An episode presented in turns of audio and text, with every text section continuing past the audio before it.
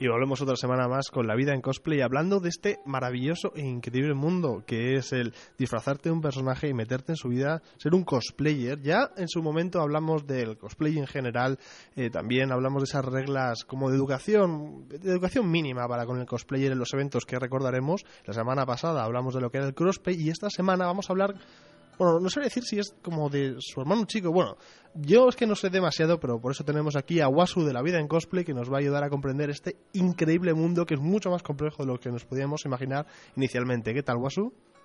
Buenas, un placer volver a estar aquí una semana más con vosotros. Pues sí, esta semana vamos a hablar del llamado gender bender, que es el hermano chico, como bien has dicho, del crossplay, o más bien la consecuencia lógica que surgió de este. Pero antes vamos a recordar las tres reglas de oro para los eventos y para con los cosplayers, debido a que esperamos que lo paséis muy bien, que hagáis muchas fotos con nosotros, pero que respetemos unas normas básicas de convivencia. Que las vamos a decir que son tres. La primera es siempre acercarse a pedir fotos. Nos encanta que nos hagáis fotos, pero por favor pedidnoslas. No las queremos de, de lejos, no las queremos mientras comemos, no las queremos de espalda. La segunda de las reglas es que por favor llevamos cosas eh, que son frágiles, así que no toquetear las armaduras ni las armas y siempre con mucho respeto pedir permiso a la hora de posar al lado no hay ningún problema, pero cuidado donde al posar si os apoyáis en algo o no. Más que nada por los meses de esfuerzo que lleva hacer un traje. Hombre, por supuesto. Y la tercera es, la vamos a llamar culo en el suelo con player incapacitado estamos muchas horas de pie, muchas horas posando, muchas horas divirtiéndonos. Cuando un cosplayer se medio desarma y se sienta a comer o simplemente a descansar, vais a vernos más por el evento, no os preocupéis, vais a poder tener fotos de nosotros, pero dejadnos descansar un minutito y luego ya tendréis las fotos que deseáis. Por supuesto, y ahora vamos a recordar un poco qué era el crossplay, que era lo que hablamos la semana pasada, y vamos ya a por todas con el gender bender, que como bien hemos dicho es, es el crossplay, pero, pero bueno, con algunos matices que ahora comentamos. Ahí está, muy bien, mira, el crossplay es básicamente, cuando, teniendo en cuenta que la comunidad cosplayer es 90% femenino, muchas veces hay personajes masculinos que te gustan, pero obviamente eres chica. Entonces el crossplay es simplemente el hecho de disfrazarte del sexo opuesto. También vale para los hombres. Lo que pasa es que normalmente, y como he dicho, el 90% somos mujeres, así que lo más normal es que chicas se vistan de chicos, que viceversa. Mm, entonces, eh, lo que también ha llegado a pasar es que mm, con el paso del tiempo la gente ha dicho, bueno, es que me encanta este personaje, me encanta, pues, no sé, eh, el protagonista de, Skyrim o, o Ezio Auditore o Luffy de One Piece o Constantine de Hellblazer, me mm. encanta ese chico, pero pues no me veo disfrazándome de chico, tengo la cara demasiado afeminada, pues no me llama especialmente la atención hacer de chico, pero me sigue gustando mucho el personaje. Y de esas aspiraciones nació el gender bender, que significa cambiarle de sexo al personaje y llevarlo al tuyo propio. O sea que Normalmente, sí. O sea que en ese sentido, o sea, el crossplay ya decíamos que era pues que si eres mujer vestirte de hombre, pero realmente pareciéndote a un hombre lo máximo posible, y también viceversa, o sea, siendo hombre, pues parecerte lo más posible a una mujer, mientras que el gender bender es eh, respetar tu sexo y cambiar el del personaje al que quieres parecerte. Sí, ahora hay muy, eh, está mucho de moda eh, el gender bender de los Vengadores. Seguramente habréis visto muchas Capitanas América, muchas Loki, muchas Thor. Hmm. También es verdad que Thor se ha justificado en que va a aparecer una Thor mujer futuramente en alguna entrega. No, no, ya está, ya está y no voy a hacer spoiler de quién es la mujer, pero ya se sabe. sí, sí, sí, eso por supuesto. No vamos a decir nada, pero que obviamente también es verdad que ha habido mucho cambio en el mundo de los cómics y ha habido mucho gender bender en el mundo de los cómics, eso es verdad, y muchas versiones y muchas ediciones, por lo que al final mm, incluso el gender bender eh, es más un cosplay normal, solo de las nuevas ediciones. Es, la consecuencia lógica de la introducción de la mujer en, en un mundo que al principio era de hombre. De hecho, los cómics americanos es muy normal el propio genderbender, aunque lo convierten en personajes femeninos, pero está Spider-Man, Spider-Woman, está Batman, está Batgirl, digamos que eso es un propio genderbender de lo que es el personaje, no en su versión completa, porque el genderbender entendido como tal es realmente si el personaje fuera del otro sexo, todo cambiado, no vale simplemente con el traje, es Capitán América, si Steve Rogers, pues no fuera chico, fuera chica, no sabemos cómo demonios llegaría una soldado a ir en la Segunda Guerra Mundial, pero bueno, eh, con bueno, todo su la, la gente. Carter, la gente Carter es una especie como de Capitán América en mujer. Sí, que ha sido terriblemente cancelada. Sí, La sí. bueno. La verdad es que eh, no es por nada. En el mundo de las series están pasando cosas muy horribles últimamente, pero no vamos a hablar de ello porque eso sí que serían spoilers enormes. Sí. La cuestión es, como digo, es que mm, el Genderbender surgió no solo porque te gusta el traje, sino porque te gusta el personaje en sí. Entonces lo, lo cambia. Eh, eso hace preguntarse a la gente, em, ¿esto es cosplay realmente? ¿Es canon? ¿No es canon? O sea, lo primero que tenemos que decir desde la vida en cosplay y desde nuestra filosofía de vida es que cosplay es todo que todo aquello que te haga feliz. Eso es así. No hay el cosplay, gracias a Dios, no tiene grandes reglas ni nada por el estilo. De hecho, va evolucionando constantemente y va incluyendo cosas que antes no se te ocurría. Antes no se te ocurría hacerte una armadura de Iron Man y pintarla de Hello Kitty. Es que no se te ocurría.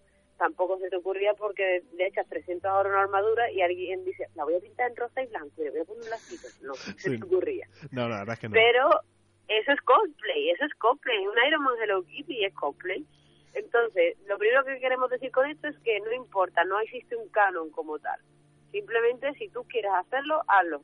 De hecho, está incluso apoyado en lo que hemos dicho de los cómics, que muchas veces se hace versiones femeninas o con la propia evolución, como en el caso de Thor, que muy bien ha señalado, ahora ha cambiado. Thor ya no es ya, ya no es chico, sigue existiendo Thor, pero ahora hay una nueva portadora del martillo. No, no, y- Por y- lo- e incluso hay un incluso si un perro se vistiera de Thor sí podría ser Thor. En una, Sí. eh, ¿cómo es? Beta Ray no Beta Ray De hecho, es un caballo, sí, es un caballo, que Ah, también sale en la serie de Nova. ah es un caballo. Joder, es que a mí siempre me ha parecido una especie de bestia rara al menos por los cómics que, que yo tengo en casa ya, vie- ya viejunos alguno de ellos eh, me pare- a mí me parece más como una especie de bestia parda no sé, muy raro. No sé, aquí, eh, la propia de la última descripción que le hicieron, incluso los propios dibujos que también sale en la nueva tira de Nova, en el nuevo cómic de Nova, parece más un caballo y el mismo se define casi como caballo, ¿sabes? Joder, no, es es bastante- Es que el, mundo del cómic ha cambiado muchísimo y yo, eh, además, eh, me gustaría comentar con lo que has dicho de si es canon o no- es canon. Mira que yo, eh, si aquí estuviera Barcos, podría comentar mucho más, ya que él está más metido en el mundo del cosplay. También eh, Alejandra podría. Sin embargo, yo con todo lo que nos has ido contando y lo que, hemos, lo que incluso yo personalmente he podido investigar, me parece que tanto el crossplay como, como el genderbender son, eh, son cosplays bastante, bastante puros y próximos a la idea total de, de lo que es un cosplay. Porque como apuntaste, el cosplay es parecerte lo más posible un personaje y el, en el crossplay realmente lo haces cambiando tu propio sexo, pero en el genderbender, aun respetando tu sexo, lo único que haces es coger y adaptar lo máximo posible eh, ese disfraz a ti. Eh, a- Aquí y- siempre hay un problema que es eh, si cambias el traje para parecerlo al personaje o cambias el traje y haces una versión ligerita de ropa. Esa es una problemática que ya hablaremos largo y tendido alguna otra vez. Pero que aún así quiero señalar que aunque una chica mm, crea que un traje, por ejemplo, de Capitán América, pues quiere ir enseñando la barriga, yo siempre recuerdo que los cómics de superhéroes, las superheroínas ya van bastante erotizadas y sexualizadas. Así que tampoco Sí. creo que sea para llevarse las manos a la cabeza si te decides hacer un traje de la Capitana América con la barriga afuera. Lo dejo ahí. No, no, no, en ese sentido tienes, toda- tienes toda la razón, pero yo en ese sentido me parece que no, eso no sería tan genderbender ya que no estás del todo transformando lo que, o sea, cómo sería el traje del Capitán América, que es en realidad es una armadura, es una cota de malla, ma- a ver, entiéndeme, una co- como casi cota de malla, pero todo el cuerpo y eso me parece a mí que para como transformar la mujer mm, no sería tanto genderbender porque no sería respetar completamente el uniforme, porque además en el Bueno. uniforme del Capitán América la parte de la tripa es eh, son, la- son las rayas y eso es fundamental en la estructura de todo de todo el uniforme. Lo que pasa es que el gender bender tiene como una doble vertiente. Por una parte que sería, eh, si coges el personaje masculino y lo traspasas simplemente se le pone el traje a una mujer. Imagínate un Virgil de Devil May Cry, simplemente el mismo, exactamente el mismo traje, solo que la camisa es de mujer y no de hombre, la chaqueta sigue siendo lo mismo, los pantalones lo mismo, y en vez de pelo corto lleva pelo largo hacia atrás, exactamente igual. Eso es un gender Mm. bender. Ahora, también es un gender bender si en vez de pantalones les quieres poner falda, porque, hola, las mujeres llevamos falda como algo normal o incluso vestido. ¿Se parecería menos al diseño original? Sí, pero teniendo en cuenta que cuando le estás cambiando de sexo al personaje, también estás asumiendo su parte femenina. Y por lo tanto al ser un Virgil en femenino Virgil vería totalmente normal ponerse una falda o ponerse un vestido. Claro pero porque también en el o sea en, su, en su contexto sería, o sea, claro, en su contexto, o sea, ay, qué curioso, no, lo había pensado así, no lo había pensado, pero es verdad, claro, claro, también te requiere El mundo de es maravilloso porque te lleva a explorar diseños cambiándolos de manera que no se te habría ocurrido. Bueno, o que no se te habría ocurrido o que realmente también tienes que hacer incluso un estudio de la propia sociedad en la que está mm. viviendo. Porque claro, es verdad que en el Capitán América, si te basas en, la época en la que en la que se ambienta el Capitán América, sí que tendría sentido que la Capitán América pudiera tener falda. En y fuera con un peinado pin-up. Justo, justo. Porque de los años 40, 50 pudiera llevar esos peinados tan clásicos pin-up por supuesto, por supuesto. es muy interesante y además que incluso me parece que tiene un mérito extra el intentar que no solamente sea pues el, cambio que ya de por sí requiere, sino que sea fiel al diseño que sería si los dibujantes o los escritores o los que hubieran ideado el personaje inicialmente quisieran hacerlo en versión de mujer o en versión de hombre, siendo un, o sea, siendo al revés me parece interesantísimo. Tiene mucho más de psicología de lo que pueda parecer a primera a primera hora, porque te tienes que meter en el personaje, te tienes que meter en el personaje si fuera del sexo opuesto, en la época, en el contexto, y luego, más allá de que a ti te guste una preferencia y te guste más falda que vestido o pantalones, hmm. eh, siempre hay grandes diseños de la gente y, y implica mucha imaginación el transponer todo eso a tu propio diseño original que también tiene mucho mérito, que hay veces que le hacen grandes reestructuraciones al traje, pero tú sigues viendo el diseño y sigues reconociendo perfectamente al personaje, porque su esencia está ahí. Da igual que lleve falda o pantalón, lo importante es la esencia, y si la consigues transmitir perfectamente, no hay ningún problema con que sea una Steve Rogers, pin-up, con falda. No, no, por supuesto, y, en ese sentido podemos coger un montón de otros personajes que, como bien has dicho, aunque tengan su, su versión femenina, no es exactamente lo mismo. Hemos hablado de Batman y Batgirl no tiene nada que ver, o sea, sí tiene algo que ver, pero no es el mismo diseño ni el diseño que sería el Batman si realmente fuera una, una Batwoman tal cual. Que de hecho es, curioso que no hay Batwoman, es Batgirl directamente. Sí. Es que el la feminización de esos personajes de cómic lo que trató de hacer simplemente es poner figuras femeninas para atraerlo, pero en el gender bender lo que tratas es de seguir quedándote con el personaje que te gusta y no se trata solo de que haya alguien del mismo sexo que se asemeje, tenga el nombre tal. No es que a ti te gusta Batman con su personalidad de Playboy Rich de día y Vengador nocturno. Entonces no quieres mm, a Batgirl que es la hija de Gordon, no, no, tú quieres a Batman, tú quieres ser Bruce Wayne en versión femenina, pues. Brunette Wayne, por ejemplo. Bruneta Wayne. Por ejemplo. Mm. Perfectamente. ahí, eh, entre todas las versiones, teniendo en cuenta que el cómic es uno de los que más influenciado, también tengo que decir que hay otras vertientes como el propio Disney que inspira, Disney siempre inspira muchísimo a los ilustradores y a la gente en general. Muchísimo. Y yo creo que que es de sobra conocido por todos las múltiples versiones que hay y una de las más famosas son las versiones Disney de eh, las princesas en, en príncipes y los príncipes en princesas. Vamos, a ver, cuéntanos un poco más sobre esto, porque es verdad que eh, como ilustraciones eh, se han modificado, se han cambiado, se han incluso hecho ideas al revés de cómo sería el mundo entendido desde otro punto de vista. Es muy curioso, muy curioso todos los cambios que ha hecho Disney y cómo Disney en muchas ocasiones ha luchado contra ellos. Sí, la gran mayoría de veces Disney es una, por una parte es una máquina de sueño y por otra parte es una trituradora de esto, porque cualquier persona que pueda sacar mínimamente dinero de Disney, Disney va a poner las cartas sobre la mesa y los va a meter en un lío. Sí, no sé de dónde, no sé, bueno, me contó una vez una persona que había trabajado con Disney que un grandísimo tanto por ciento de, las personas que trabajaban en Disney no eran ilustradores, sino abogados. es un 40% de su plantilla son abogados, por, por todo, por todas las demandas, por la gran cantidad de personas que intentan robarle el, copyright o, bueno, bueno, además que en Estados Unidos, que aquí en España no tenemos la misma cultura, pero en Estados Unidos, en cuanto alguien puede, denuncia. O sea, les encanta. Sí, sí, total. Y además es totalmente cierto. Disney cuida mucho. Yo entiendo que tenga que cuidar de su producto. Yo soy de las que piensa que creo que se extralimita bastante, porque es cierto que, por ejemplo, ahora mismo está liado con la 501, que también eh, tiene mucho de cosplay, eh, porque los han demandado por el hecho del dinero que se llevan que no es para beneficencia, que se demostró que no era todo para beneficencia, sino que era 50-50, y lo han demandado por el 50 que no es para beneficencia.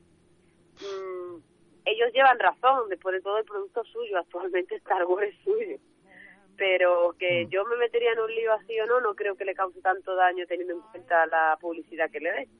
Pero bueno, eh, hay otro, hay otras cosas que no dan dinero y que Disney no se mete por ahí. Hay ilustradores como Saki Michan, que por ejemplo ha hecho muchas ilustraciones de Disney versiones Enderbender. Ahora mismo la primera que se me viene a la cabeza eh, muy claro es un Ariel chico, súper divino, con el pelito corto, muy mono, un, pequeño tritón. Hmm. Y gracias a diseños como esos de Sakimi-chan, hay muchos cosplayers por evento siendo de los personajes Disney cambiados. Porque muchas veces a ti se te puede ocurrir, pero la mayoría de los casos, a la mayoría de los cosplayers se le meten los diseños por los ojos. Sigues a algún artista, algún ilustrador, te hace una serie de personajes Disney versión cambiado y te enamoras te mm. enamoras de dices, pues ya, siguiente proyecto de cabeza. Y Disney es que tira muchísimo al mundo del cosplay. Yo creo que todo cosplayer, si no, si no tiene un traje ya de Disney, tiene algo en mente o alguna variación. Yo tengo dos trajes de Disney, que más lejos. Eh, bueno, es que, que pena que no está aquí Alejandra porque su primer cosplay, que lo, lo estrenó el otro día en el, en el Expo Manga, eh, fue de Bella. Directamente, o sea, ah. directamente Disney, sí, su primero. Sí, sí. Que eh, tienes que tener en cuenta que la mayoría de nosotros, el mundo del cosplay nos mueve desde pequeño, desde eso, desde las películas Disney. Tú ves a, a la Cenicienta, ves a Bella, ves a Jasmine y, y te compras de pequeña el traje en el Disney Store o en el chino o donde sea y luego sales de, de mayor y dices, pues quiero el traje pero estupendamente hecho. y la que más y la que menos, sin proponérselo, pero te digo sin proponértelo, tienes uno o dos trajes, sin saber de dónde ha salido. Yo tengo uno de Alicia y una versión guerrera, una versión que ya hablaremos en el siguiente programa de otras versiones. Y también tengo una versión propia, una versión Warrior de Megara de Hércules. Ojo, qué pasada. no lo había pensado, pero sí que y además, claro, en ese sentido, tú dices ya directamente eh, qué la caracteriza. O sea, no es que sea otra versión, es una versión Warrior, concretamente. Sí. Sí, después de una grupal que hicimos todas las versiones Warrior y lo que hacíamos era, respetando el personaje, respetando la película y la, persona y la personalidad de este, crearle una armadura o crearle una forma de luchar. Por ejemplo, llevábamos una Blancanieve que su forma Warrior era castador, obviamente. Como el príncipe también era todo un estilo de bosque, por acaso la mía eh, tenía un estilo eh, entre ateniense de, lo que sería el escudo y la espada ateniense. Sí, sí, un, oplita de un oplita ateniense. Qué, bueno, qué pasada.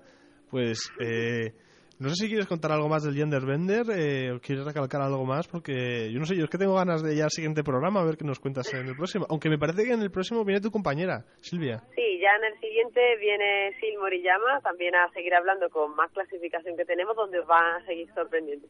Pero bueno, básicamente como conclusión del Gender Bender quiero decir que el cosplay y su evolución es imaginación pura. El Gender Bender para mí es una de las demostraciones más claras de de esto, porque no solo implica cambiar el sexo, sino implica respetar la personalidad y cambiar todo alrededor para que, siendo lo mismo, sea diferente. Pues y sobre todo con la base de pasárnoslo muy bien. Pues me parece que mejor no se podía concluir algo así. Muchísimas gracias, Guasu, por haber estado otra semana con nosotros. Ha sido un placer y os recordamos que para mucho más, mucho, mucho más contenido de cosplay, tenéis su web, La Vida en Cosplay, y recomendadísimo, así como todas sus redes sociales y hablar con ellos, de verdad, que son muy abiertos y les encanta hablar de cosplays. Aprovechad, chicos. Pues sí. Así que nada, un saludito a todos y ya sea mi, amiga Silvia o yo, pues ya nos vamos viendo por aquí y recordar a todos vivir la vida en cosplay. Darling, I have only one desire. And that one desire is you. And I know